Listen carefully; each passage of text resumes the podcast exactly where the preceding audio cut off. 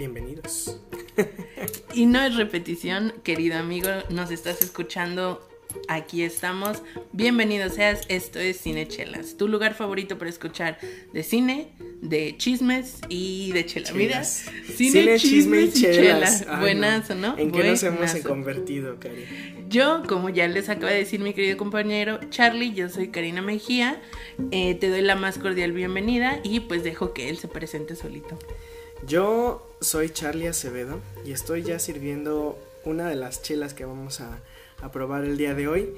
Eh, ah, ya estoy Estoy muy contento. Hacer el podcast siempre me pone muy de buenas. no es la chela. No es la chela, para nada. No, mm, no, no es la chela para nada. Se ve bien bonita, está súper clarita. Ahorita les vamos a hablar más de ellos. Pero no nos adelantamos porque les tenemos estrenos de cartelera, les tenemos, uy, muchísimas noticias de las que queremos hablar con ustedes. Y obviamente el tema del programa de día de hoy, política y cine. ¿Creen que estos dos temas puedan hablarse en una sola mesa? Lo vamos a ver el día de hoy. Entonces, quédate con nosotros y comenzamos.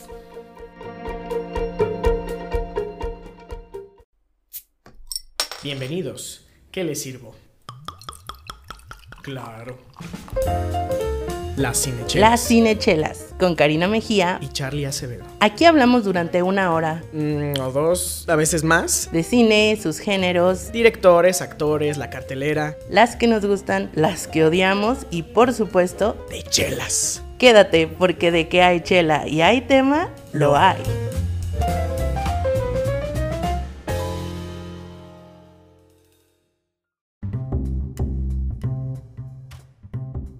Ya estamos de regreso en este 25avo episodio de Cinechelas. Eh, Vamos a, vamos a abordar nuestro primer tema, como siempre, que es la cartelera. Y fíjate que esta vez siento que ya se está llenando la cartelera de películas más, un poquito más interesantes. Del lado comercial tenemos a Unidos de Pixar, que es uno de sus intentos para empezar a recuperarse, a recuperarse vaya, de las, de las pequeñas fallas que ha tenido en los últimos años. Pequeñas, muchas grandes fallas. Yo los llamo experimentos. Bueno, es que no sé, no podemos decir que son fallas porque a fin de cuentas sí les dejan mucha taquilla. Claro. Pero... Y también Oscars, o sea, Toy Story 4, tú y yo y todos, todos nuestros amigos, tú amigos y no abras sabes. Herida, no la abras. Tú sabes que ese Oscar no, no, fue merecido y aún así se los ganan. Entonces, yo la quiero ver porque la trama se me hace interesante.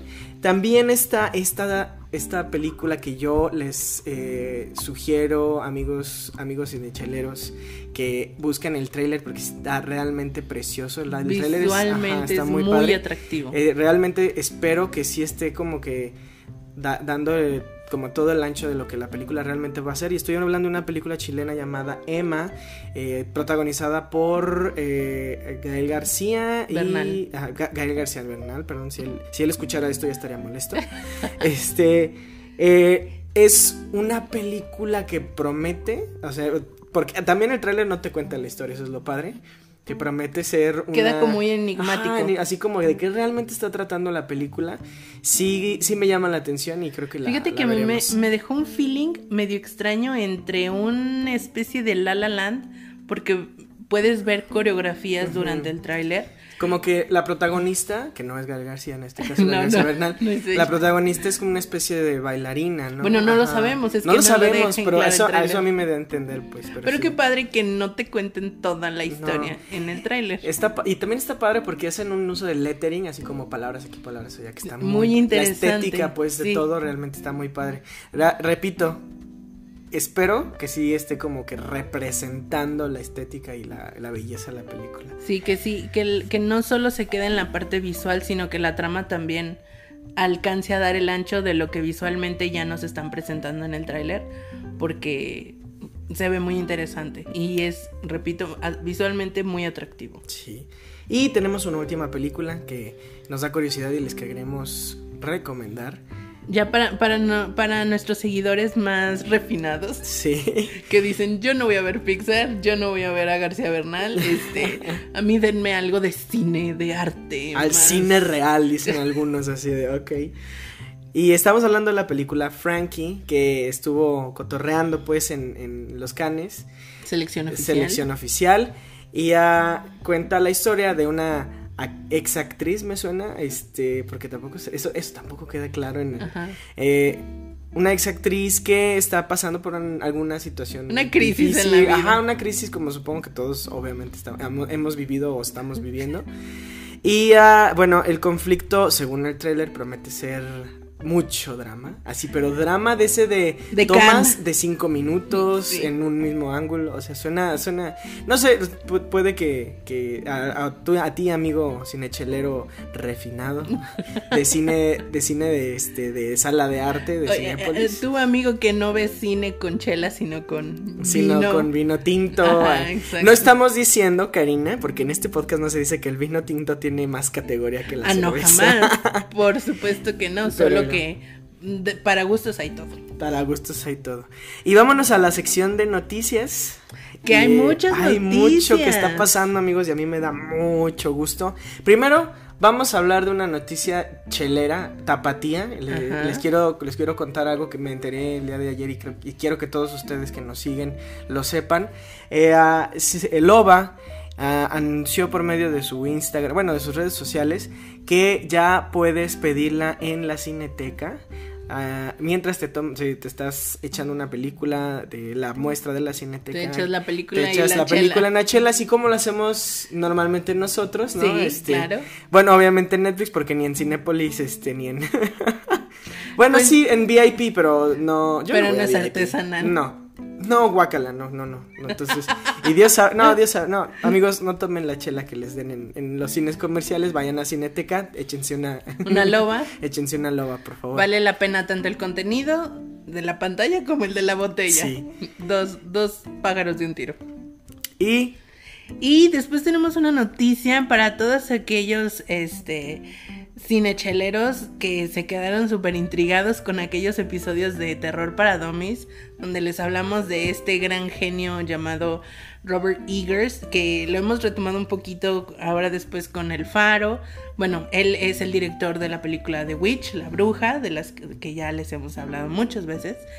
Ya está trabajando en su siguiente producción y ese hombre no descansa, ¿eh? No. O sea, termina una y la que sigue. Ajá, yo creo que es así de le dan vuelo porque, pues, ¿Qué, qué, será, no? Y, yo creo que es una de esas personas que se le ocurren tantas cosas todo el tiempo que dice, no, no puedo descansar, tengo que intentar algo nuevo, hacer algo nuevo, seguir trabajando, ¿no? Y bueno, nos cuentan que su nueva producción va por aquello de una violenta y oscura saga de vikingos del siglo X. Entonces, eh, si eres fan de Robert Eagers y de su trabajo tanto como lo somos nosotros, bueno, no puedo decir lo mismo de Charlie porque... No, yo no sé, de hecho cuando me dijo, este, no manches, Robert Eagers ya está haciendo otra película, yo otra vez. Ah, sí, me vas a ir al cine a verla. En paz.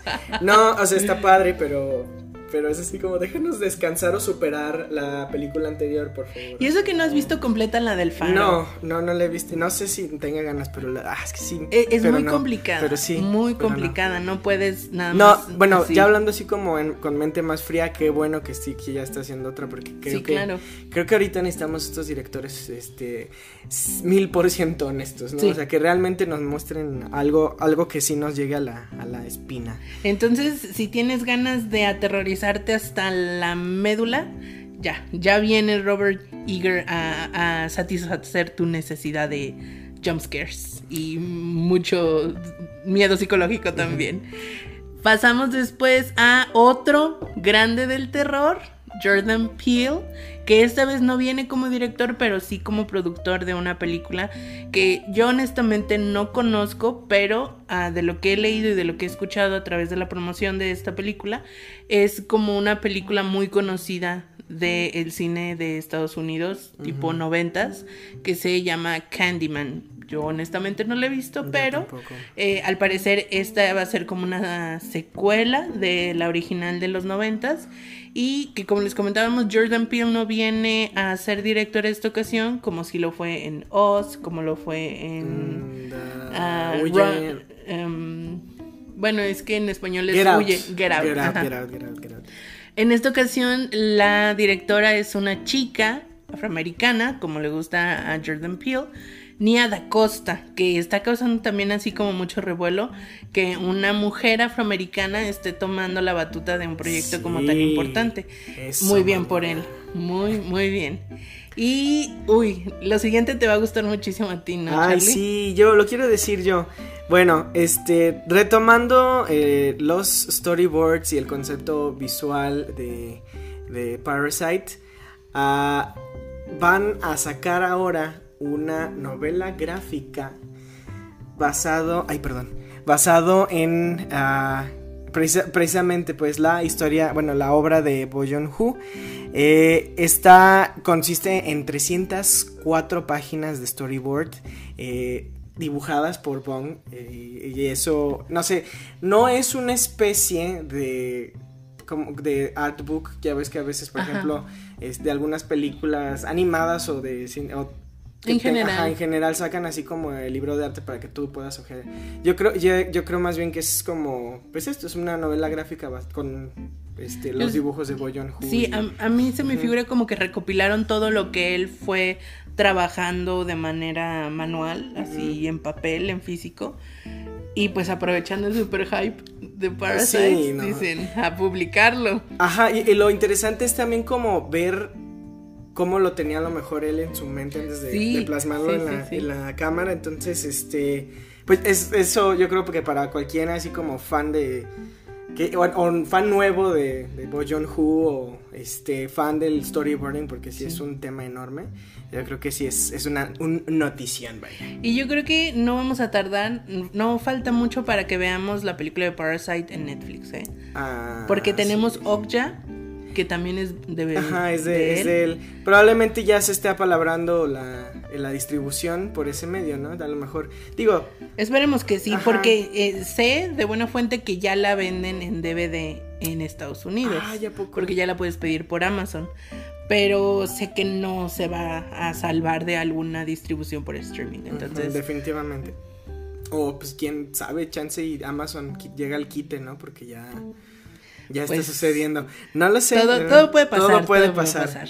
Y bueno, siguiendo con las noticias, a nuestros amigos de eh, fans de Star Wars tal vez no les, les traemos una no tan buena historia, porque lo siento, Ryan Johnson sigue teniendo éxito, vaya, en su vida. Entonces, eh, les venimos a contar que Ryan Johnson está en pláticas con Apple para empezar a hacer producciones independientes, eh, bueno, originales de Apple, entonces, así como ya lo están haciendo todos los servicios de streaming más famosos.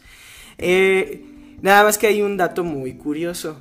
Ningún villano, ¿qué más decía? Ningún villano. Ningún villano, esto es como una, regla de Apple. Ningún villano o un personaje que vaya a cometer un asesinato puede verse utilizando un iPhone. Y ahí está como bien intenso el juego psicológico porque solo los buenos me recuerda usan a, iPhone, ¿no? A lo que hacían con Transformers, ¿no? Que solo los que los Chevrolet o bueno, esta, ciertas marcas. Sí, las marcas americanas. Exacto. Y por ejemplo, la Audi y este todas las otras marcas pues eran así como destrozados y partidos por la mitad. Claro, muy fácilmente. Bueno, a ver qué hace Ryan eh, Johnson. Sí, amigos, lo lamentamos mucho. Ustedes haters de él, él sigue con su vida secándose las lágrimas este de cómo lo odian con sus billetes. Pero bueno, y una, una noticia que cuando me dijo Cari, este, grité así como, así como el meme. Como niño emocionado, así como, así de, ¡ah! Así como, ¿cómo se llama él? Es de Jonah Hill, haciéndole ah, con las manitas. Exacto. Y este, bueno, Temen Chesel, que ya lo veíamos un poquito ausente en los últimos años. Ya se le extrañaba, la verdad. yo ya lo estaba extrañando, a pesar de que no vi yo First Man pero eh, si la quise ver en algún momento. Dije, no va a hablar de jazz, no, no me interesa. Mm. Pero bueno, está produciendo con Netflix una serie. Eh, bueno, Chazelle's Jazzy Series es, lo, es como lo describen. Eh, y pues no sé, a mí el tema el, y el creador y pues Netflix, a mí se me hace que hay presupuesto, hay mente y hay tema. Entonces yo solamente quiero ver. Ya es fan y todavía no sale. No, ajá, exacto. Es, es como es como el Batman de Pattinson. O sea, tú ya nomás estás viendo cositas así parte por parte y ya estás así como... de, que ya. ajá, entonces es lo mismo, ¿no? Es, en enterarte que ya esté la eh, gente que, que, te interesa mucho pues su trabajo, ya sea en la siguiente cosa, por ejemplo, de los, ustedes amigos cinecheleros, fans de Robert Eggers, seguramente ya están googleándolo ahorita. Ustedes porque ustedes porque yo, o sea, yo nada más le tengo un gran respeto, pero no soy su fan. no, no, no. no. Y bueno, otra noticia que, bueno, escuchamos durante las últimas semanas y se nos hizo muy interesante, pero justamente hoy, amigos cinecholeros, en este podcast número 25 la vamos a desmentir. Eh, había corrido el rumor de que González Iñárritu, Alejandro González Iñárritu, nuestro querido amigo director mexicano, el negro, el negro, entre nosotros todavía no tenemos este esa, esa confianza, vaya, pero eh, él iba a, Se corrió el rumor de que él iba a empezar a.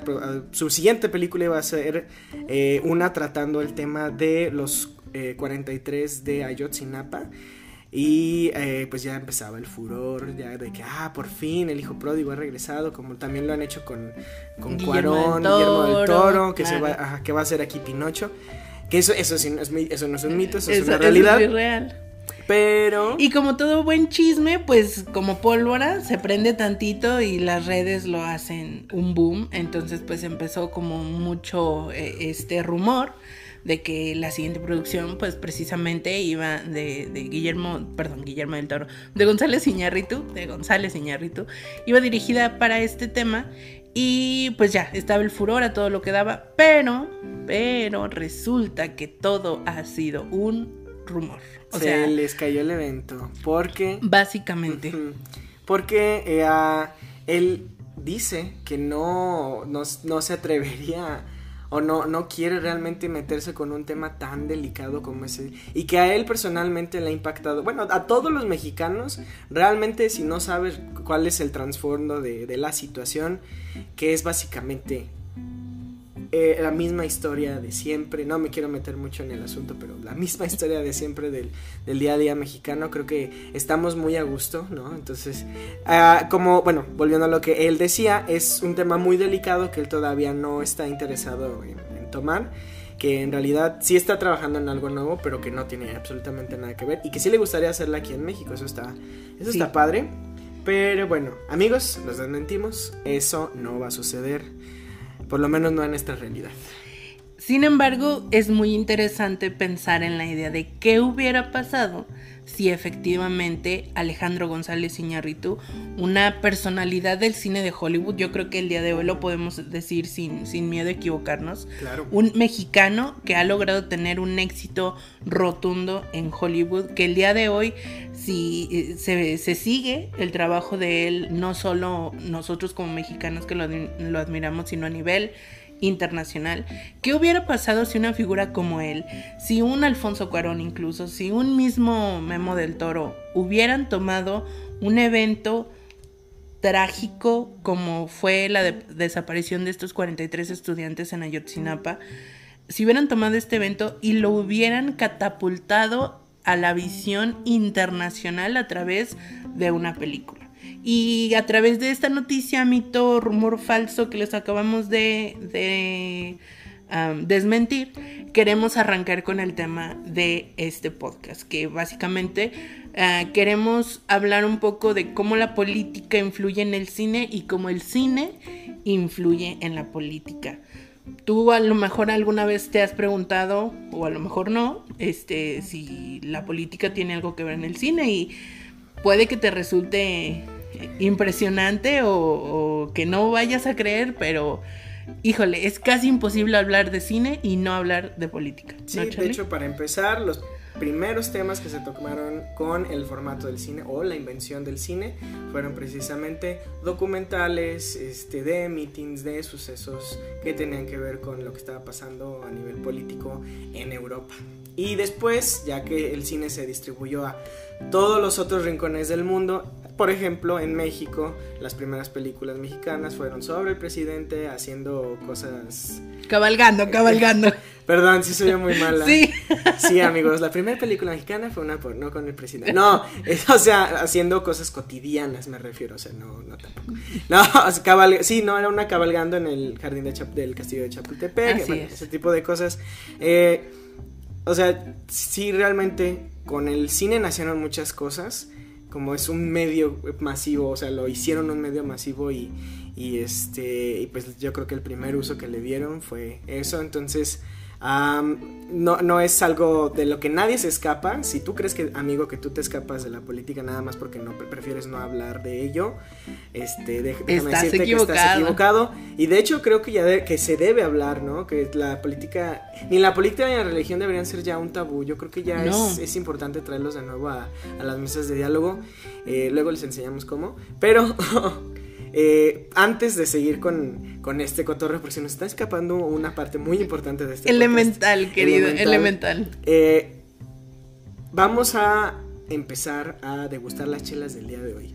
Muy y bien. Eh, el día de hoy, generalmente yo escojo las chelas, pero el día de hoy quise hacer una, un experimento. Una excepción. Una excepción eh, para ver, una especie de evaluación, vaya, para ver cómo, cómo va Cari con, con todo este tema de la chela en su vida. ¿Qué tal ha sido mi evolución como aprendiz? Exacto, entonces nos trajo dos chelas, una que nunca habíamos probado, que, este, que que la vamos a dejar al final. Y, y una de una cervecería que nos encanta aquí en Cinechelas. Bueno, digo, nos encanta. Creo que tú no, no has probado nada. No, de yo no he probado. Cervecería Wendland, una, una chela de baja. Es eh, de baja, de baja, creo que sí. Es de Sí, Baja California. Sí. Es eh, una de las mejores cervecerías en- de este país. Artesanales, obviamente. Y Cari nos trae una, una gaviota. Que es ah, una. Leí que era una Pilsner. No, una Baja Pils. Baja Pilsner, ajá, precisamente. Que, bueno, ustedes que probable- probablemente no se han dado cuenta. Ustedes ya conocen el estilo Pilsner. Muchas de las eh, cervezas claras de este país son Pilsner. Y de- digo, además están las Lager, están las Pilsner. Las Pilsner son mucho más ligeras que las Lager, en mi opinión. Eh, tienen una, creo, sí, un, ligero nivel más bajo de lúpulo que una lager común y corriente. Y si se dan cuenta, bueno, si nos damos cuenta nosotros aquí y ustedes cuando la lleguen a probar, esta gaviota de Wendland, gaviota melendres de la Baja Pilsner, tiene un cuerpo su, así como que eh, ligeramente turbio, pero el color no es dorado, es como un colorcillo paja, ¿no? ¿Te parece? La espuma es abundante, pero tampoco al nivel de que sea mucha, ¿sabes? No si, hago, si, stout. si hago así como algo de este de, de revoltura con la, con la chela, se baja luego luego el café de Bruselas. Entonces es una cerveza muy muy muy interesante a este nivel artesanal. Si te vas con una pilsen más comercial, esto es- sería agua casi Mm, casi, porque sí. no, no le tienen estos cuidados que las cervecerías artesanales le dan. Al aroma, ¿qué te parece ya que la oliste? Mm, me parece ligera, Sí. muy, muy sutil. Creo que es muy importante para las cervecerías este, trabajar este tipo de estilos que no son tan complejos como un stout, como una IPA de muchos ingredientes, muchos sabores, sino con cosas así como muy sencillas, eh, no por ello menos eh, importantes. absoluto, en absoluto. Eh, como para también darse a conocer que en lo sencillo también son muy buenos, porque con poco, y creo que incluso eso puede llegar a ser más complicado, que con poco puedan hacer grandes cosas, ¿no? Creo que este es un muy buen ejemplo de cómo hacer mucho con poco. Sí, y, y bueno, hablando ahora ya como del sabor, de, la- lo- de cómo no invaden nuestros sentidos, Cheers. este, pues vámonos, cheers. Al aroma me, me parece algo ligeramente cítrico, pero con un toquecillo como de, de la cebada, o sea que sí huele un poquito como a pan, como a los granos, y eso está, eso, eso a mí me gusta mucho en este tipo de cervezas, que no todos las, lo tienen, y ah, al sabor es Qué interesante. Ajá. Mm, De verdad, yo esperaba que fuera algo muy parecido a una lager. Obviamente es lo más cercano a lo que la puedo comparar, pero no es lo que no es una lager, o sea, No, tiene un amargor muy, muy distinto, Distinto, al, sí. al- al de una lager. De hecho, se, se disuelve eh, poco a poco en tu lengua. la- el amargor no te invade, pues, eh, hasta- hasta- a cierto nivel. Sí. Y bueno, esta es, repito, Gaviota Melendres, una baja pilsner de cervecería Wendland que... Bueno, pues es la recomendación de Cinechelas del día de hoy. Bueno, Bastante y de esta primer sección. Bueno. Volviendo entonces a este, el cine y la política.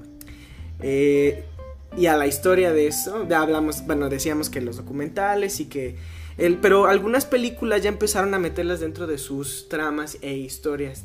Karina me estaba platicando y no había yo caído en cuenta de eso, porque es una película que vimos hace muchos años, que El acorazado Potemkin era, es una de esas primeras películas que empezó a meter temas de política, de, este, de, movimientos este, eh, de ideológicos políticos. Entonces, ah, de esas se pueden desprender muchas más e incluso a lo mejor no a manera documental. También está Metrópolis, que es otro clásico del cine de, Fritz Lang. Fritz Lang.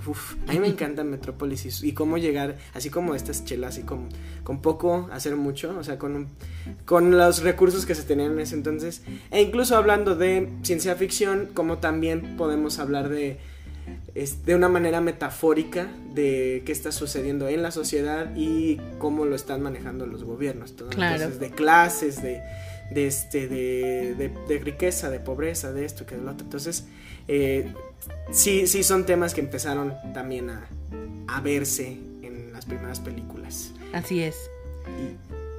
Y, bueno, eh, a partir de aquí podemos distinguir eh, como dos dos estilos de Ajá, dos formas de hacer cine político, ¿no? Por un lado tenemos la recreación de hechos históricos, es decir, tal cual una película que narra una historia sobre un evento histórico y por lo general si es histórico es político. Basado en hechos reales por ejemplo ese estilo claro claro. Y por otro lado tenemos eh, películas que hablan de teorías o distopías basadas en ideologías políticas te vamos a dar un ejemplo como de cada una de estas vertientes como para que te quede más claro. Ah, por ejemplo, en la recreación de hechos históricos políticos podemos irnos tan atrás en el tiempo como te puedas imaginar. Yo venía en mi mente, por ejemplo, este hecho histórico que fue importante para un país y toda una cultura y una cosa eh, religiosa también muy importante, cuando Enrique VIII rompe con la Iglesia Católica al divorciarse de su esposa y se casa con Ana Bolena, que tenemos la película de Las dos reinas, me parece que ah, se llama, con Scarlett Johansson Eric y, Natalie, Portman. Esa es una película de una recreación de un hecho histórico con un trasfondo político gigante, inmenso, pues porque obviamente, digo, en ese tiempo el, poder y el mandato que tenía la Iglesia Católica sobre los gobiernos y los reinos de Europa era incluso más fuerte que el rey mismo, ¿no? Entonces, esa es como un ejemplo de una recreación de un hecho histórico. Y a mí se me hace curioso que le llamaran las épocas oscuras. No lo sé, no lo sé. Pues bueno, hasta aquí mi reporte, Joaquín. Eh, pero sí, continúa, Cari, perdón. Básicamente, ¿no? Y bueno, eso pensando como en tiempos antiguos. Sin embargo, también tenemos recreaciones de hechos más recientes evidentemente todas las películas que circundan la Segunda Guerra Mundial. Ah, sí, ya. 1917, 1917. que esto, que el otro. Así, hay demasiadas. Y a lo mejor sí es con, la intención de que no se nos olvide realmente cuál cuál fue o qué fue lo que sucedió, pero...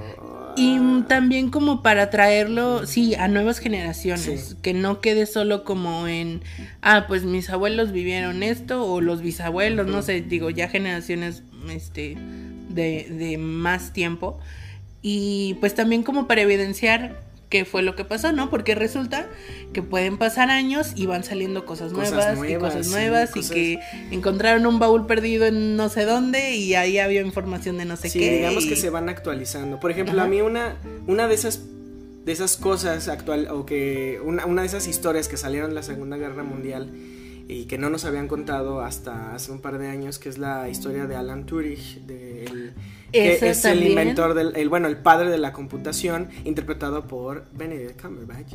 Este, es una, o sea, realmente sí, sí es como un, un gran símbolo para mí, o sea, dentro de este tipo de películas, porque aparte te hablan de Ah, sí, eran los héroes, de, este, la resistencia, ¿no? Y, y es- inglesa y todo eso, pero de todos modos habían como ciertos baches enormes dentro de sus, de, de- de sus leyes, ¿no? Que eran como el creer que la homosexualidad era este, una enfermedad, ¿no? Entonces, eh, pues así, precisamente, ¿no? Van saliendo cosillas, eso es, eso es lo padre. Y justo ahora que mencionas este, este asunto inglés, tantas películas que se han hecho también de Churchill. Ah, este, sí, de su biografía o muchísimas, muchísimas. La más reciente creo que es la de... Con este, Gary Oldman, ¿no? Oldman y su Oscar. The Darkest Ajá, Hours. Darkest Hours, que no he visto, pero ya veré pronto. Yo me quedé mucho con la interpretación de Churchill de la serie de The Crown. Ah, The Crown con este... Ay, no me acuerdo. no, pero- no, tampoco Él recuerdo es su nombre. americano incluso, ¿no? Ese actor es americano. ¿A poco sí? Sí, estoy casi seguro que sí. Pues sí hizo muy Ah, buen trabajo, no. la verdad. Sí, sí, sí, lo, sí vi varios capítulos. donde- de hecho, me aventé casi como la primera temporada. Entonces sí, sí, está muy padre. Sí me gusta más el que... Sí, que Gary Oldman, tal vez... Bueno, no, es que no he visto Gary Oldman. Pero sí me gusta más el que Timothy Spall en el discurso del rey, tal vez. sí, sí. Ah, sí, es cierto. sale él, y casi no, casi no lo vemos así como en su personaje, pero... Es real. Y bueno, mm, eh, tal cual, lo que les, les comentamos, ¿no? Ejemplos de películas que mm, retratan o recrean hechos históricos.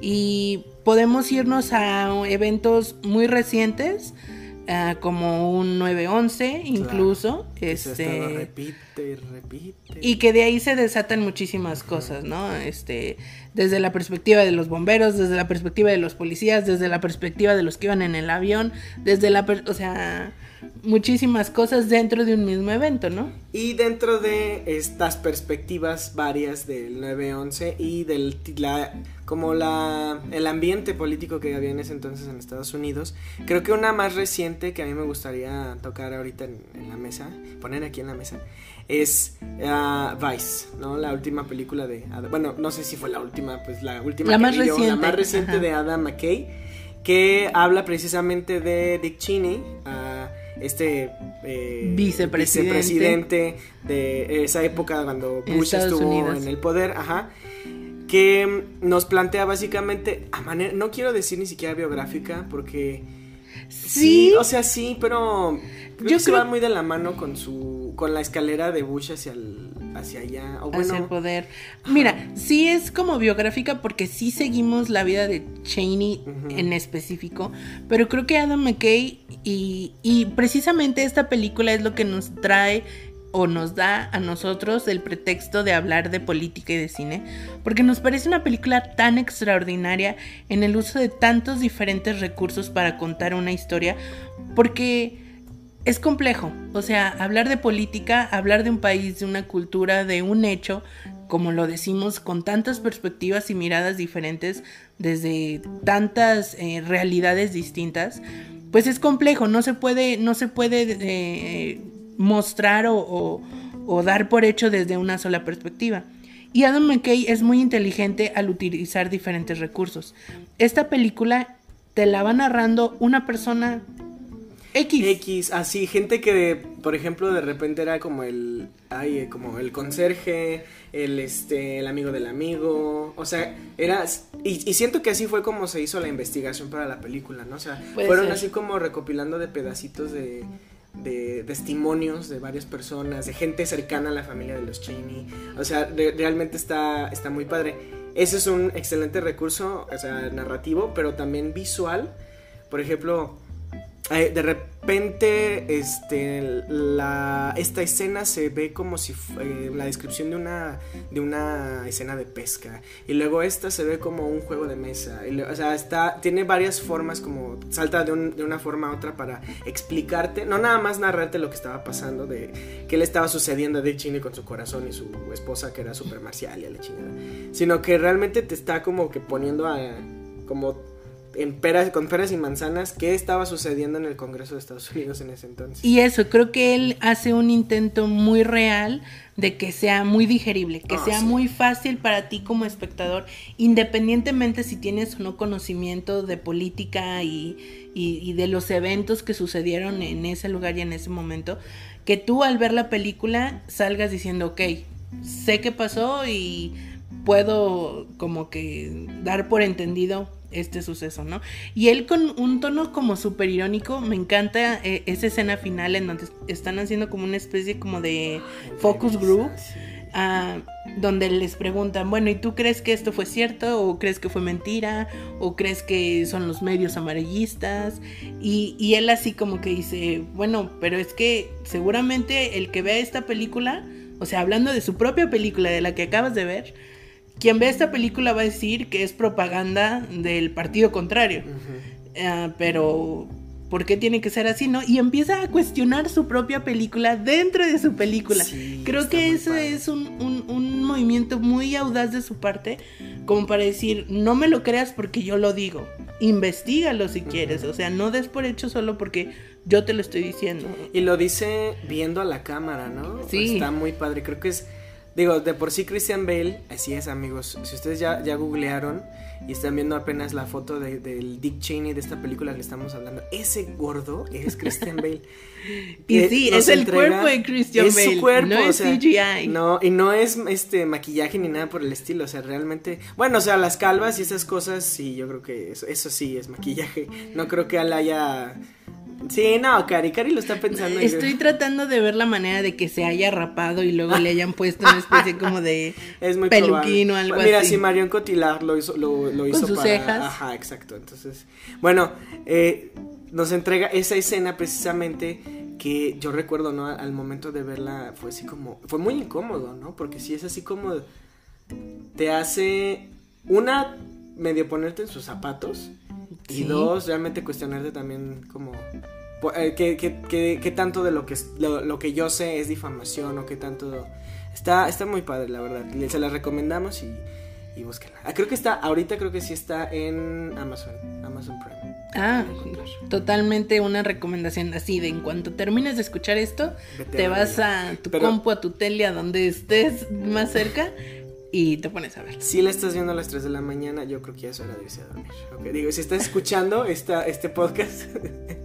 Pero bueno. Eh, y otra película que se deriva precisamente de todo lo que pasó en el gobierno de Bush con Dick Cheney es esta película de Adam Driver que yo no escuché que le hicieran ruido para nada, así cero, cero, cero. Y estamos hablando de una película que se llama The Report o El Reporte que en realidad tiene como una palabra ahí como tachada o, oculta, que es The Torture Report, el reporte de la tortura, que habla precisamente, eh, Adam Driver eh, personifica, le da vida a, este personaje de la vida real, que pues obviamente todo lo que estamos platicando aquí, eh, o por lo menos en este momento, son hechos reales. Ah, es una persona que trabaja en el Congreso, como en una, una especie como de grupo de investigación que trabaja para una congresista y de repente encuentran que en archivos del Congreso tienen eh, archivos que está borrando la CIA y ellos no entienden por qué se borraron. Entonces empiezan una investigación en donde se dan cuenta que estos archivos eran los videos de cientos de personas que fueron torturadas mientras eran interrogadas durante todo este contexto del el 9-11 en el atentado a las Torres Gemelas, ¿no? Entonces, pues eh, eh, nos relata como todo, cómo fue que eh, se avaló de una manera impresionantemente increíble, de que no lo puedes creer, literal, ese nivel de increíble en lugar de decir que eran métodos de tortura, decían que eran ah, métodos ah, avanzados de interrogación. Y hablamos de aislamientos, hablamos de, eh, obviamente, palizas físicas, hablamos de eh, métodos donde la persona se sentía que se ahogaba porque le echaban agua en la cara, bueno, cosas que nadie debería experimentar en su vida.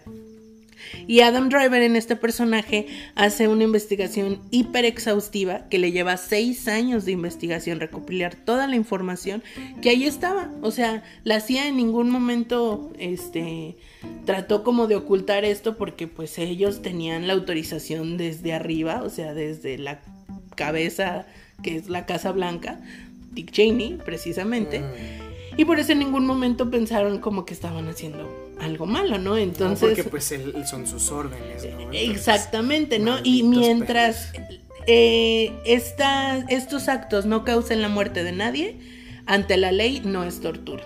Entonces se, se, logran escabuir entre estas lagunas legales para poder encubrir todos eh, sus actos completamente nefastos, ¿no? Y bueno, es, es, una película muy buena. Yo creo que Adam Driver hace un trabajo muy, muy bueno aquí. Como siempre. Eh, sí, es que ese hombre es un muy buen actor.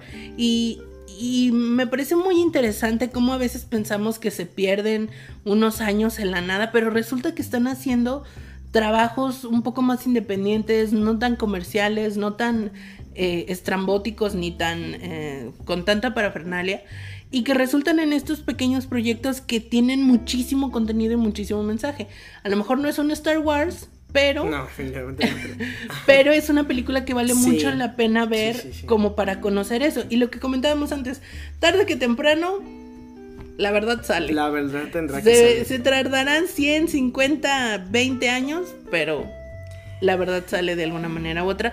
Y el cine es un recurso magnífico para dar a conocer esas historias que superan a la ficción, la verdad. Y también yo creo que además de, de hacer las cosas como evidentes, hacer que la gente conecte realmente con las con las personas que estuvieron ahí, las víctimas, este, los victimarios, o sea, eh, que realmente haya como una, un, alcance emocional hacia el asunto, o sea, que fuera, fuera de, que hemos estado mal todo este tiempo, o sea, que realmente vean cuál es el, trasfondo del asunto.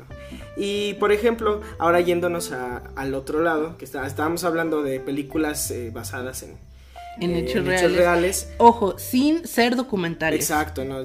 Ah, hay una gran diferencia. Es muy probable que si tú estás viendo Vice, muchos de los datos que te estén dando mm, tal vez no sean reales y los esté y se los esté sacando el, el guionista de la manga, ¿no? Entonces, no todo lo que viste, por ejemplo, Luis Miguel es 100% real. creo que es importante apuntar eso. Creo que la diferencia entre un documental y estas películas de las que estamos hablando es que en las películas se toman libertades creativas, para dramatizar la situación, meter uno que otro personaje, una que otra situación que le dé como valor dramático a una película que finalmente está contando una historia como para que no sea aburrida, pues le meten y le, le sacan otras cosas. Yo, sé, yo siento que Adam McKay, director de Vice, es como, ha tratado de ser como muy purista y de, de mantenerse lo más posible en, la historia verídica. Sin embargo, es importante que lo sepas, esto no es un documental, porque un documental tal cual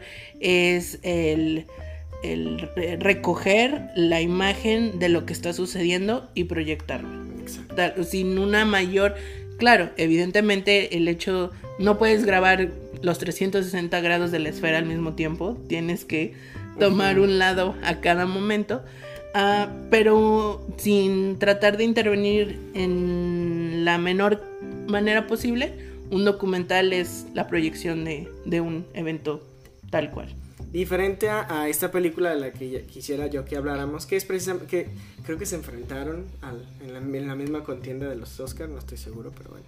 Eh, de El infiltrado del Ku Klux Klan, que también es, un. No es así precisamente basado en hechos reales, pero creo que sí expone eh, una realidad. Creo que sí está basado en hechos reales. ¿eh? sí hay un carnal que se infiltró. Sí, era un policía afroamericano que tuvo su membresía en el Ku Klux Klan. Sí, eso sí es verídico. Pero lo que comentábamos antes, seguramente algunas de las situaciones. ¡Ay, ahí también sale Adam Driver! Es por eso, por eso lo, quise conectar aquí mismo. Tienes razón. Eh, se trata de este. Eh, policía agente afroamericano que ah, se une al equipo de, ¿cómo, se dice? encubierto, agentes encubierto, para eh, ver las, las, las, pequeñas acciones que está tomando precisamente el, el equipo, bueno, no el equipo, el, el, ¿qué será la sociedad Ku Klux Klan? No sé. Entonces, en el, este equipo encubierto están Adam Driver, están este, otras tres personas y todos tienen así como que características raciales distintas, ¿no? Pero obviamente está el agente afroamericano, Adam Driver la hace del judío, hay un italiano, así como que todo.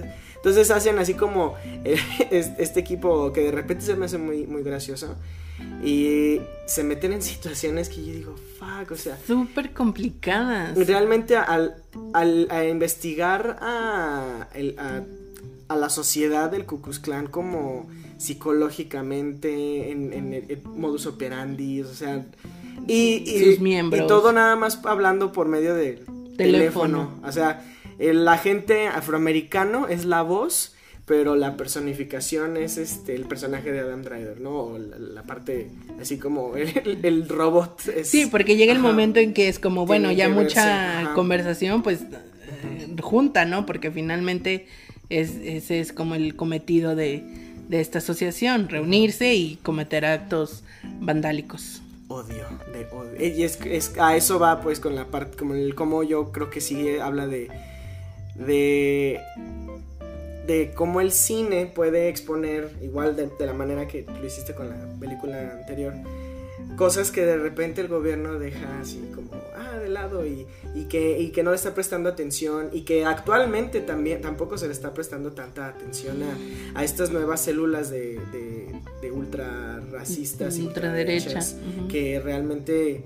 pues están, yo sí creo que se están saliendo de control y, y creo que el infiltrado del Ku Klux Klan nos están como nos está dando así como una una alerta roja de que esto que y porque se sitúa en los años 70, ¿no? De hecho, de Sí. repente tiene la estética así como obviamente este ay, ¿cómo se llama? No es Jordan Peele, es otro oh, ah, Recuérdame, recuérdame el nombre de este director. Todo morado, muy amigo de Ah, Spike. Spike Lee, gracias, Spike Lee. Que Él, él dirige esta película. que de él Klux dirige esta película y tiene todo su estilo así de, de 100%. película, de película así como se te entera de repente hay como eh, Shaft, creo que se llama el personaje este súper famoso de los ochentas, bueno de Mm, los creo que 70s, que hay así como del, de los del vestuario hay cosas de ese tipo, hay mucho Los boogie, afros, ah, los afros totalmente. que están increíbles que yo los amo por siempre. Bueno, por tener un afro, pero creo que nunca lo voy a tener. Estos cabellos. Paciencia, paciencia. No, yo, yo ya me resigné. Yo creo que mejor me compro una peluca. Pero bueno, volviendo al infiltrado del Ku Klux Klan, es una excelente película. Realmente, si la tienes a la mano, no sé dónde, porque no tengo idea. Yo, a, lo, a lo mejor esa también está en Amazon, Netflix, que Puedes ir. se está quedando atrás. Eh, Pela, Ana, este, y nos dices, nos dejas en los comentarios, arroba cinechelas, ¿qué te pareció?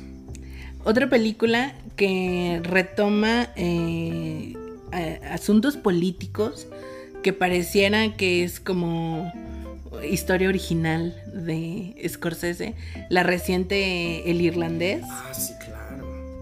Sí, sí, sí. Y como. Bueno, ya escuchaste mucho el irlandés, no ganó nada. Vamos a hablar ya de spoilers, ¿les parece? Eh, ¿Cómo realmente la mafia se. hasta estaba tan metida en los asuntos políticos? Y creo que todos los mexicanos podemos este, tener como. O sea, relacionarnos con eso de que realmente hay.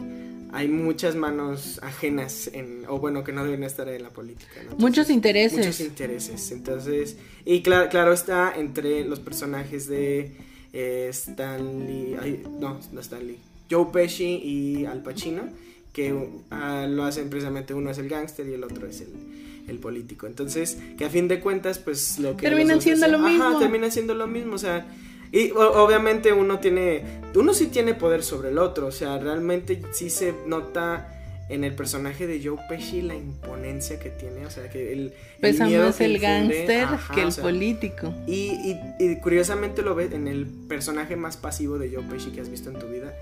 Eh, sí, es, es- un, es una realidad muy, muy... Bueno, yo sí me la imaginaba en ese entonces, pero amigos, también es una realidad del día de hoy. Es, es algo que sigue aquí, que no se ha ido. Y eh, bueno, solo depende yo creo que de todos nosotros que se vaya. Entonces... Así es. Y esos son ejemplos, varios, muchos ejemplos que te acabamos de dar sobre recreación de hechos históricos, con la nota importante, no por ello documentales. Un documental es un asunto totalmente, no totalmente distinto, pero es algo Sí, diferente. es un estilo de narrativo muy distinto, yo creo que sí. Y por otro lado, tenemos películas que hablan de teorías o distopías basadas en ideologías políticas. Y tú dices, eso se escucha muy redundante, no le entiendo de qué estás hablando, Karina. Así, sencillo, easy peasy, lemon squeezy. ¿Qué estás diciendo? Está diciendo, precisamente, ¿Qué? Ah, no sé, yo tampoco. No, no se crean. Eh, Lo que Cari quiso decir, y de esto no es mansplaining, es que ah, son películas que tienen una. O sea, que son parte. son Se narran en ficción y en un- una situación atemporal que realmente no es nuestra realidad o no se nota que es el presente, no es el 2020 probablemente. O no hay referencias O no hay- directas a al presente. o exacto. algo que con a nuestro universo. Exacto, ajá, nuestro universo, creo que esa es la, la- la forma correcta de decirlo. Entonces, un gran ejemplo de esto, del cual no quisiera hablar tanto, es B de Venganza, que bueno, en el cómic lo hace y después en la película de los Wachowski, que habla precisamente de un- la- una Inglaterra que está este, bajo una, una especie de dictadura y que un terrorista quiere empezar a, a tumbar pues los eslabones de la, de la dictadura. Y también yo en ningún momento me sentí como ni en el 2005 que fue que la vi, ni en el 2000, ni en el 1900 nada, porque pues eh, real- realmente la estética y, y, eh, y el entorno de la película no te dejan así como muy en claro dónde estás en, en- temporalmente, ¿no?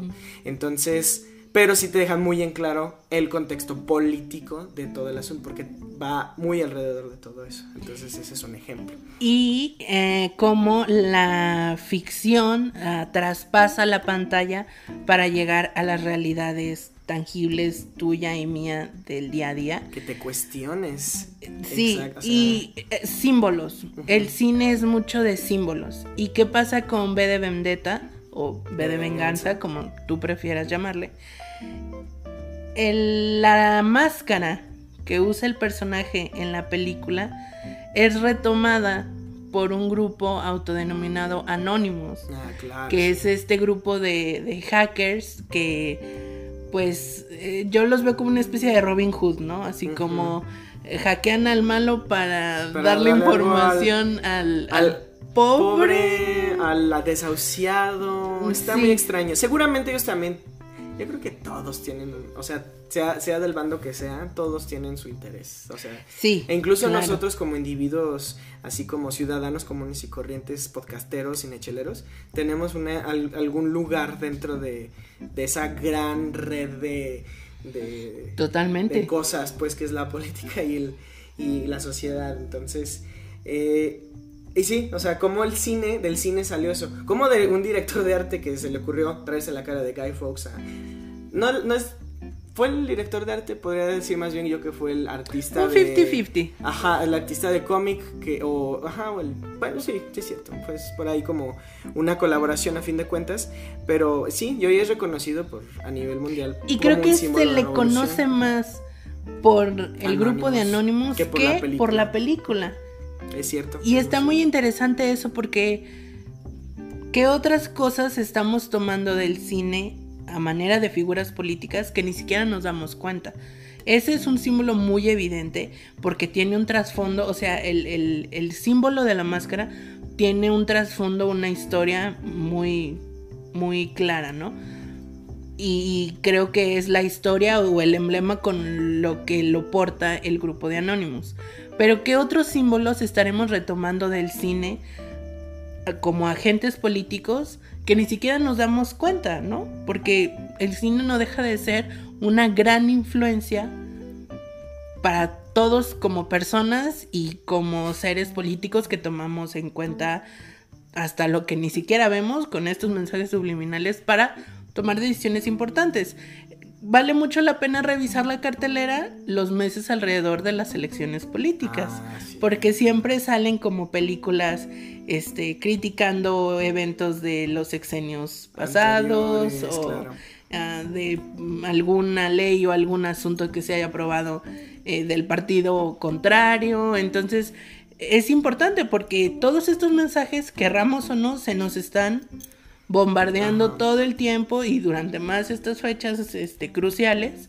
Y, y pareciera que no, pero sí tienen un impacto fuerte en nuestras decisiones, Sí, en la toma de decisiones. A, a la audiencia, ¿no? Para que, para que se vaya, incline por, por cierto tipo de, de, de ideologías, tal vez, ¿no? Entonces, Como por ejemplo, eh, no, no es sorpresa o no es de sorprender que durante toda esta época de la Guerra Fría, los 60s, los 70s. Ah, sí. Todos los villanos en las películas de Hollywood eran rusos.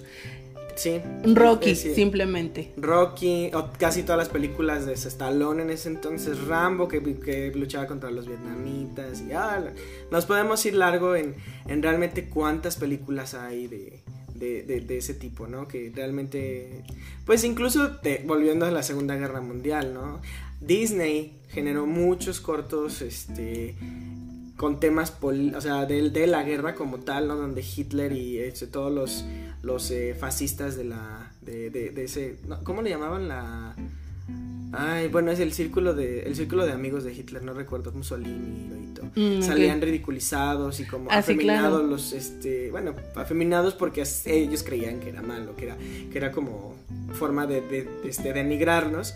Eh, entonces, sí, sí es una forma de como a las masas de eh, irlos guiando hacia como una Una visión. una visión específica, ¿no? Entonces, Así es.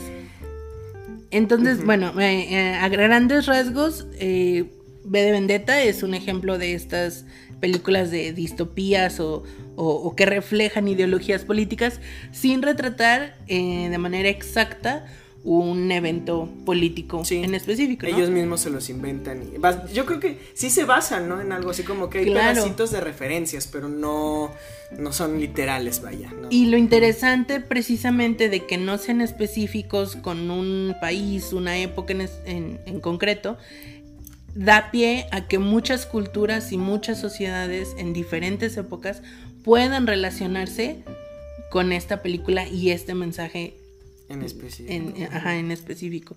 Otra, otra película que, que va también como en el, en el tono de distopía y que mencionamos pues hace poquísimo el, el episodio pasado, la película de Brasil, tiene Ah, sí, obviamente claro, también muchísima crítica de ese crítica política, social. Aquí sí eh, se va mucho a la burocracia eh, inglesa del papeleo, este, y vale mucho la pena que lo veas. Eh, sin embargo, no nos queda como claro el, el tiempo y, y podría ser como en cualquier momento de la vida de Inglaterra. De hecho, Se podría, se cierto. podría ver esto, ¿no? Otra película que también hemos mencionado, pero que reencarna como hechos políticos graves y fuertes, es Los Hijos del Hombre.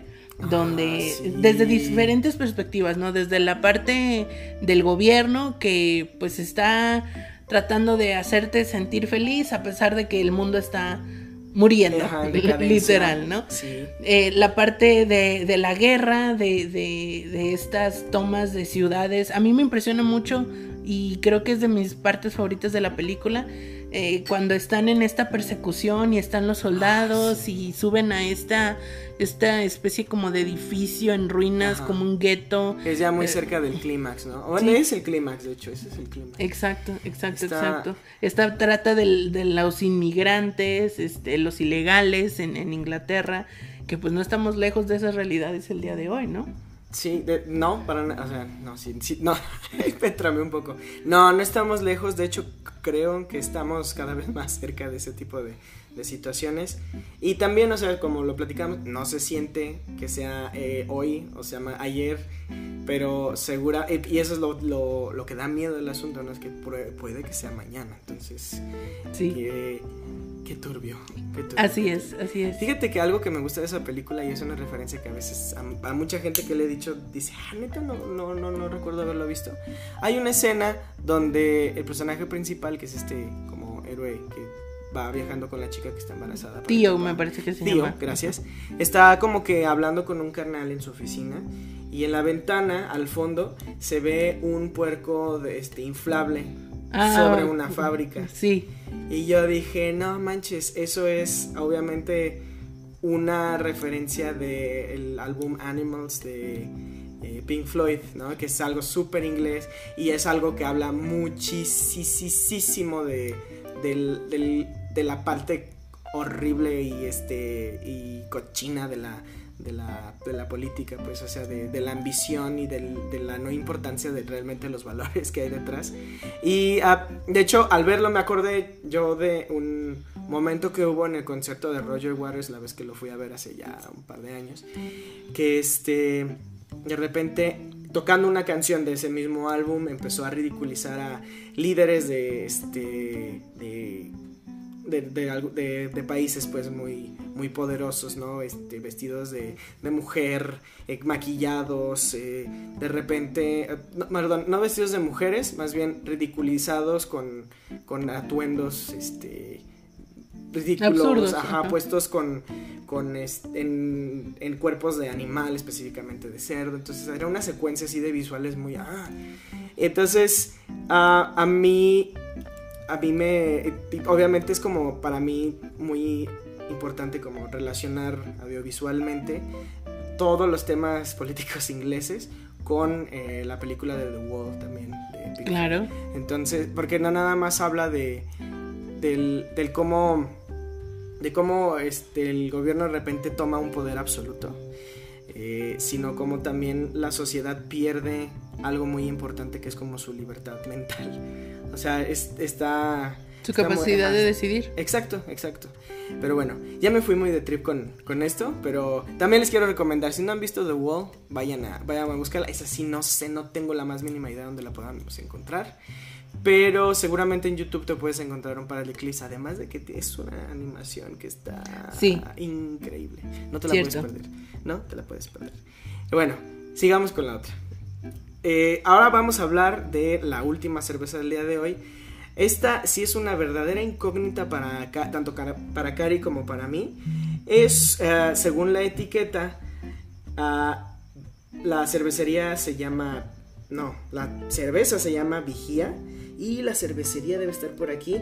A Lúdica Artesanal Cervecería. Es una cervecería de Tijuana, México. Y pues nos vamos a tomar ahora para terminar una, ya nos tomamos una baja Pilsner, ahora nos vamos a tomar una baja Kulsch. Bueno, yo digo que este dice Kulsch, aquí dice Kolsch, bueno. Que nos, corrobore, que nos corrobore cervecería. Este, a, Lúdica artesanal, por favor, que nos diga realmente si... ¿Cómo se pronuncia el estilo? La, la, forma correcta de pronunciarlo. Y bueno, este otro estilo, que también es alemán, eh, fíjate que es un algo que no he probado tanto. Hoy va a ser una verdadera sorpresa. Voy a ir abriendo. ¿Tienes idea más o menos de lo que podemos esperar? Podemos esperar también algo ligero. Las Kush que yo he probado son este también así como de fermentación muy muy tranquila. Este suelen ser doradas, a ver si ah, mira, clarita. Ah, bastante clara, una espuma muy similar a, a la lager. De hecho, a ver, de aroma tal vez te parezca muy similar también. Este, este estilo es, los alemanes son muy celosos de ella, como la, los estilos Berliner también no, no, les, no les gusta soltarlos mucho. De hecho, si esta se llama Baja Kurs, seguramente este, no tuvieron pedos con la denominación de origen porque se llama Baja Kurs, ¿no? Entonces, pero bueno, si te das cuenta, es mucho más transparente que la, que la Pilsner en, este caso. Sí, la otra está un poquito más turbia. Esta es, no quiero decir 100% cristalina, porque sí veo un poquito de... Ajá, de bruma. ajá. Sí, sí, tal cual. Pero es más clara que la anterior, definitivamente. Y el encaje de Bruselas se está disolviendo mucho más rápido que la anterior. La otra estuvo un minutito servida y todavía mantenía un buen encaje y ahorita con dos, tres movimientos ya eh, la efervescencia va desapareciendo eh, el encaje. Entonces, al olor, al, aroma me lo siento como, como muy distintivo, ¿eh? No, no. ¿Qué tanto? A ver, ¿a qué te, a qué te está dando en el aroma? Yo lo siento también, yo sí la siento muy similar al aroma a una lager.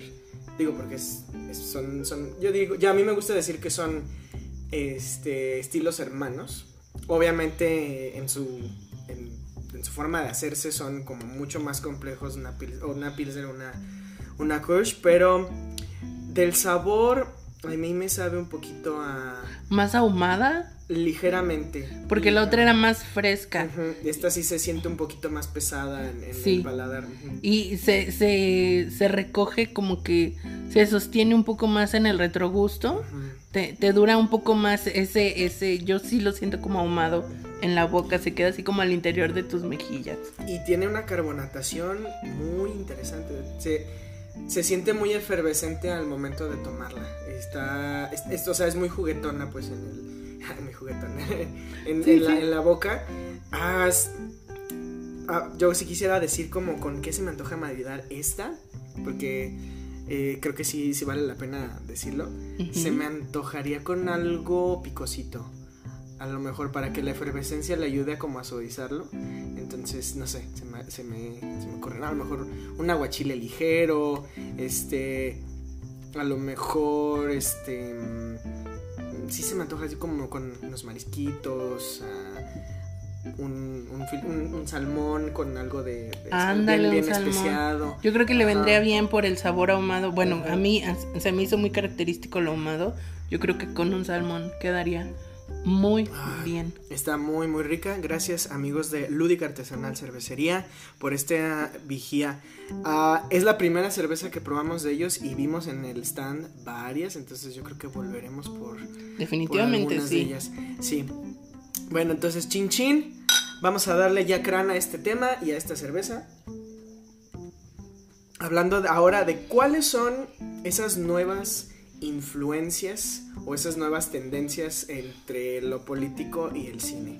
Estábamos acostumbrados a que los actores o el- la- las personas de la farándula de Hollywood se entrometieran en la política. Hablamos de un Arnold Schwarzenegger Claro. que terminó siendo gobernador del estado de California. Eh, podemos hablar de un Ronald Reagan, que fue presidente de los Estados Unidos, bajo Nada más. en la peor época, pero bueno. Nada más eso. Y que fue interpretado, si supiste, ah, ¿lo ubicas la película de El mayordomo con Forrest Whitaker? Ubico la película, pero no la he visto. Haz de cuenta que es un mayordomo que trabaja en la Casa Blanca como toda su vida. Y pasa pues obviamente por todos los presidentes desde, creo que desde antes de Kennedy hasta Obama, ¿no? Que es donde termina la película. Mm, Y a. Ronald Reagan lo interpreta a este... Ay, Snape, se me olvidó su nombre. Ah, no puedo Alan Rickman. Alan Rickman. Y es lo más ridículo, o sea, no, no se veía, no le quedaba el personaje, o sea, se veía muy extraño. Y este, y yo fui así como, ¿de qué? ¿Por qué está él aquí? O Sí, sea, muy raro, ¿no? Además él es inglés, no sé, no, se me hace muy extraño, muy, muy extraño. De- la película en sí, digo, ya me estoy saliendo un poco del tema, pero la película en sí mm, a mí no se me hace tan padre. Sí está, sí vale la pena por ver a Forrest Whitaker y a Oprah. Y, y realmente ver así como la transición de, de un estado de, de un estado de un ciudadano afroamericano hasta así como de un- una época a otra está muy padre pero bueno volviendo entonces ahora sí a, este, a lo que Cari estaba comentando perdón No, no, no, es precisamente lo que estamos hablando. Estábamos más acostumbrados a ver que las personas de la farándula se intrometan en la política, pues porque no dejan de ser ciudadanos. claro Pero ahora la tendencia va a la contraria. Ahora los políticos se están inmiscuyendo en la farándula. ¿Y por qué hablamos de esto? Bueno, dos casos muy recientes. Eh, el más... ah, mm, uno más sonado que otro, porque pues uno causa más escándalo que el otro. Pero empecemos por lo ligero y terminemos con el chisme candente. como tiene que ser aquí en Cinechelas con las chelas y con el cine Así es. Ah, primero vamos a hablar del caso de los Obama, que bueno, si tú estuviste en coma en los últimos 15, 30 años de la historia de la humanidad, te contamos que hace unos años hubo un presidente llamado Barack Obama, que fue muy querido y muy estimado por su pueblo, Estados Unidos, y que pues como todo presidente termina su tiempo y pues debe dedicarse a otra cosa vaya otra cosa, sí, claro. Este. eh, él y su esposa Michelle Obama, bueno, ella tuvo también un rol muy importante durante los años de mandato de él. Este. No es raro que las eh, esposas de los presidentes tengan funciones y papeles importantes, pero ella en específico yo creo que fue muy querida y muy seguida por, por sus obras y por en general su ideología y su forma de trabajar y los valores con los que llevaba su trabajo adelante, ¿no? Bueno, pues resulta que se termina el tiempo del presidente Obama de ejercer su liderazgo como presidente. Y pues ahora, ¿qué hacemos? Estamos retirados, seguimos trabajando. O sea, e- e- es, eh, me parece curioso que ellos decidan continuar trabajando teniendo la opción de decir, nos retiramos ya. Sí, ¿no? De dormirse en sus laureles y Servimos ya, al país. Como muchos políticos aquí en México. Decir, es- sí, sí, sí, desaparecen. O vuelven a aparecer simplemente para hacer psicomanía y teatro, ¿no? Eh, Ay, sí, no, no mejor hablemos- que se queden no- en su casa. No digamos nombres, pero eh, ¿a qué se dedican ahora, Cari? Platícanos. Bueno, pues resulta que ellos han decidido invertir su tiempo, dinero y esfuerzo en una productora de medios audiovisuales, mejor conocida como Higher Grounds. Es una productora que se va a enfocar en crear contenidos de valor y pues ya tuvieron su primer éxito porque resulta que eh, produjeron, eh, yo quiero entender como en las últimas etapas de producción, este documental que estuvo en los Óscares Y ganó. y ganó. Que Karina no está muy de acuerdo, pero... definitivamente y jamás lo estaré así. Podrán quemarme las plantas de los pies, pero no, no. No digas eso. No, sí, claro que sí. Así me veo como. ¿Quién fue? Cuauhtémoc. Así, y no, jamás me harán decir lo contrario, porque definitivamente aquí es donde vemos el acto de lo político en el cine. O sea. Y, no solo en los temas que abarcan las películas, sino cómo la política mueve el cine. Cómo es posible que un documental que retrate la relación China-Estados Unidos en una fábrica gane a mejor documental cuando tenemos propuestas sobre la guerra de Siria, sobre conflictos bélicos armados donde las personas que tuvieron que hacerlo, y de hecho, creo que si ustedes siguieron la transmisión pudieron eh, escuchar mi, com- eh, mi comentario, la realizadora del documental al subirse a recibir su Oscar, dice, no, pues muchas gracias, este, pero nuestros este, compañeros Ajá. contendientes arriesgaron su vida para realizar sus documentales, qué honor, muchas Nosotros gracias. solo fuimos y con la cámara y les pre- hicimos preguntas. Sí, o sea, porque... Digo, es, es evidente que el Oscar no, no califica el riesgo. Nivel ni de- el- sí. Ni el nivel de. como de. De peligro. de técnica compleja que hayas hecho, porque en animación también se ve, o sea que no, no es algo, no es un factor que a ellos les interese, ¿no? Y, y que, No, perdón, eh, No, no, estamos hablando del documental American Factory, no Sí, lo habíamos dicho. mencionado. Sí, American Factory. En realidad, es lo que te decía yo desde hace mu- ya muchos meses, ¿no? Que veníamos hablando de este tema. Es de que todas las premiaciones, llámese Oscars, llámese Globos de Oro, específicamente las americanas, porque yo creo que los de los festivales sí son mucho más objetivos en respecto a eso, ¿no? Eh, este, específicamente Cannes, ¿no? Creo que Cannes, a Cannes no se le va nada que realmente sea algo excelente. Y aparte ¿no? Cannes es dramático. ajá, o sea, Cannes es un nivel, un nivel realmente de, de premiación que wow. Pero bueno, eh, las premiaciones hollywoodenses más bien son las que están procurando dar un statement con quién se está llevando el premio, ¿no? Entonces, eh, probablemente esta específicamente sea una, una entrega, un premio que se le haya dado a American Factory simplemente por el hecho de que necesitaban que los rednecks vieran un poquito no, o no, no los rednecks, perdón, me equivoqué de término. Que este que los americanos vieran que un Oscar sí se queda con ellos, o sea que que es una historia muy interna, que sí está representando esto que dices la la, la Sí. relación externa, pero ah, yo me pregunto, ¿es eso? O sea, ¿ese es, es- ese es el conflicto global que le interesa a Estados Unidos resolver, tal vez? O sea, Y que también va mucho de la mano de otro asunto que hablaremos más a fondo y que siempre sale a la mesa en algún momento. El asunto de la distribución. Este documental es distribuido directamente por Netflix. Netflix. Entonces, al tener tan fácil acceso, pues es muy fácil verlo y reconocerlo a otro documental que pues sabrá Dios en dónde lo pueda ver y dónde lo pueda encontrar. no sabemos, no, lo hemos investigado, pero es- no hay una forma legal de, de hacerlo, pues este, no, no, no, no, no hay, no hay cómo. Entonces la pregunta va, ¿por qué un par de políticos deciden incursionar en el mundo del cine? ¿Por qué? O sea, ¿cuál es el interés detrás? O, o- o por qué específicamente de todos los medios de comunicación exi- existentes y más ahorita con medios mucho más masivos como internet, redes sociales, etcétera? ¿Por qué deciden irse directamente al cine. ¿Qué tiene el cine de atractivo para ellos como para que decidan elegirlo? ¿Tú qué piensas, Charlie? Yo creo que ha de ser lo que ya mencionábamos en otro momento, que... Ah, no sé, a lo mejor esto lo estoy hablando muy desde el cómo yo, lo, yo vivo el cine, pero es, yo creo que sí es una forma muy distinta de conectar con, con este, la audiencia. O sea, no es lo mismo que te encuentres el documental en Instagram Watch a que vayas, vayas tú a una sala a a ver, lo que es real no es, no es muy común que, por ejemplo, aquí en México la gente vaya a ver documentales. No. Yo creo que si los cines nos dan sus estadísticas, pues números son muy bajos comparados a Endgame, a, a muchas otras cosas. O sea, jamás les van a llegar a ese tipo de películas.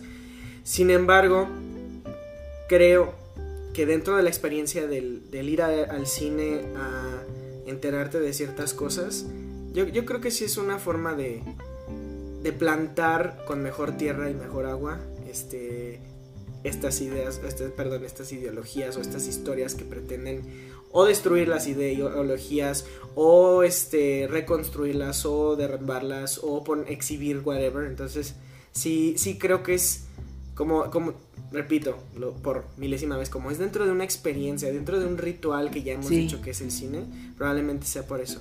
O simplemente es porque, pues,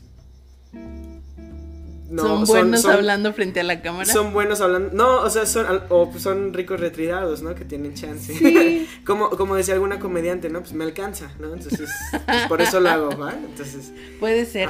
Y no es el mismo, el único caso, ¿no? También hay otra parejita por ahí que está cotorreando en el cine. Hay otra pareja precisamente, y esta es un poco más escandalosa.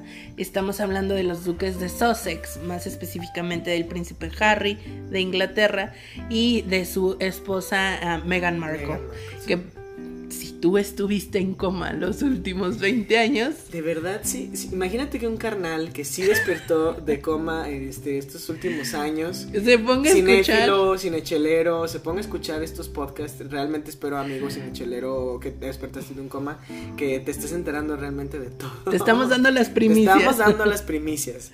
pues resulta que eh, ellos han decidido dar un paso atrás en sus derechos y obligaciones como eh, figuras eh, principales en la corona británica y eh, pues se van a independizar o estar en proceso de independizarse y ser dos mortales comunes y corrientes. Pues ni tan comunes ni tan corrientes porque... Porque van a vivir pues con una...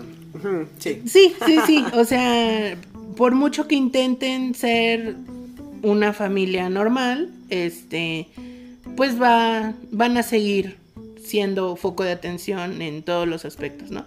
Y pues Meghan Markle, al tener una bastante amplia experiencia en medios de comunicación, ella misma siendo actriz, habiendo conocido lo que es producir, dirigir, actuar, todo lo que conlleva una producción, pues y más ahora, yo creo que antes sí tenía acceso a este mundo porque pues ella participó por muchos años en una serie muy exitosa, Suits, este, obviamente tuvo acceso a todo este mundo. Ahora lo hace desde una posición distinta, en donde ya no es, pues estoy aquí que me digas qué hacer, sino ya estoy aquí así como en la mesa grande para decirte qué quiero que hagas, ¿no? Y creo que es bien distinto de cómo probablemente se sentaba antes ella en la mesa a cómo se sienta ahora. Ah, eh, porque ahora ya es la esposa, es la duquesa de Sussex, o bueno, hasta no sé cuándo lo va a seguir siendo. Es la esposa del ex eh, duque de... de Sussex, ajá, así vamos a decirlo así. Y bueno, qué conveniente fue que precisamente al ellos retirarse de la corona, pues ya no van a recibir fondos de parte de ellos, cómo van a vivir, porque pues están acostumbrados, o por lo menos el príncipe Harry sí está acostumbrado a una vida, pues. A un nivel, de, vida, pues elevado, a por cierto nivel, vaya. a cierto nivel. Él no va a comprarse su café Starbucks, para nada. Starbucks viene a su castillo y se le entrega. Exactamente. ¿No? Entonces, pues evidentemente tienen que dedicarse a algo para vivir el resto de sus vidas, porque ya no van a recibir apoyo de la corona británica. Y han decidido que van a abrir, como los Obama, una productora que se va a dedicar a generar contenido de valor. Ellos hasta el momento no han hecho ningún tipo de producción eh, audiovisual. Ningún anuncio tampoco de que estén chambeando en algo. Espero que sí lo estén haciendo. Pero muy probablemente va a tener que ver con todas las actividades que ellos siguen ejerciendo como embajadores de la paz, este, en todas estas organizaciones de caridad que, en las que están involucrados y que van a seguir involucrados. Entonces, nuevamente, qué interesante Digo, aquí se puede ver la tendencia, pues porque ella ya trae así como la experiencia, así como, me dijo, pues yo sé trabajarla en el cine, pues a eso nos vamos a dedicar, ¿no? Si yo en lugar de actriz hubiera sido panadera, pues habríamos una panadería. Si en lugar de actriz hubiera sido, este, cervecera, probablemente. Cervecera, pues abrimos una cervecería, pero pues la muchacha era actriz, pues le sabe al cine y ya todo esto de la farándula, ¿no? Entonces, muy interesante, ¿no? Muy, muy interesante porque eh, hay una línea que se cruza y no se puede regresar. Y ellos, aunque dejen de ser parte de la corona, no van a dejar de ser uh, íconos y figuras políticamente importantes. ¿No? Y todo lo que hagan a partir de ahora se va a ver desde ese filtro, o sea, ya no es la actriz Meghan Markle haciendo un documental, haciendo una, una productora, no, o sea, es la ex duquesa de Sussex y eso todo lo que implica políticamente, ¿no? Porque ya estás representando a un país, a una ideología, a un tipo de gobierno, etcétera, etcétera, ¿no? Y estaría padre ver yo sí tengo mucha curiosidad de todas estas situaciones, de ver qué temas vamos a empezar a ver como de, de ellos, ¿no? O sea, si se van a ir a, algo muy comercial, si realmente van a entrarle ya los madrazos y, y este, tocar como venas o nervios muy, muy sensibles. Eso, eso, va a ser lo interesante, ¿no? Pero bueno, vamos a ver qué hacen. Eh, ojalá ojalá ustedes pues nos den ahí los tips que les podemos pasar, ¿no? Obviamente pues en una claro, por supuesto. de Saben que nuestros fans consideran que estos son los temas que deberían estar hablando.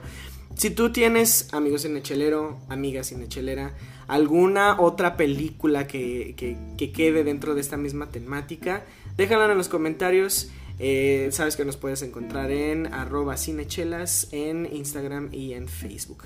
Y pues nos vamos despidiendo, Cari. Así es. Esto ya se acabó.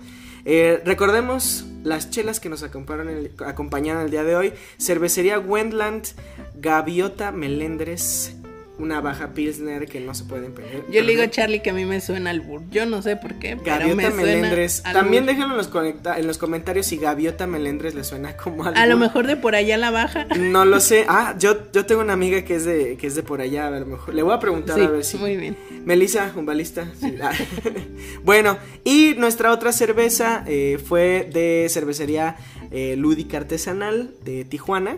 Eh, con esta Kulch, la primer Kulch que prueba Cari. Ah, que estuvieron muy, muy, muy ricas. La, verdad es que a mí sí me refrescaron la, noche porque estaba haciendo algo de calorcito. Todavía está haciendo, pero, pero pues con una chela ya saben que siempre se baja, se, se bajan los calores.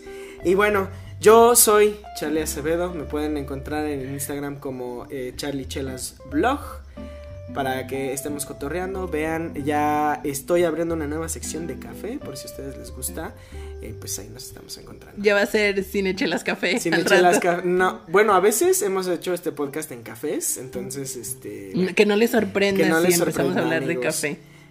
Y yo fui Karina Mejía, qué gran placer que hayas llegado hasta este punto del podcast el día de hoy. Ah, cuéntanos si te tomó un día, una tarde, una mañana, un fin de semana, una semana completa escuchar este episodio.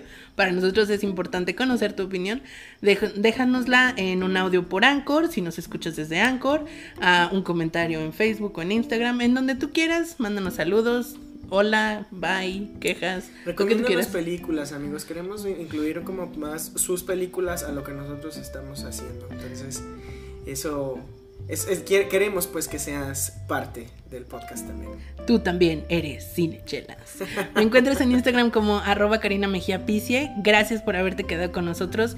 Y pues recuerda que de que hay tema y hay chela, lo, hay. Hasta pronto. Bye bye.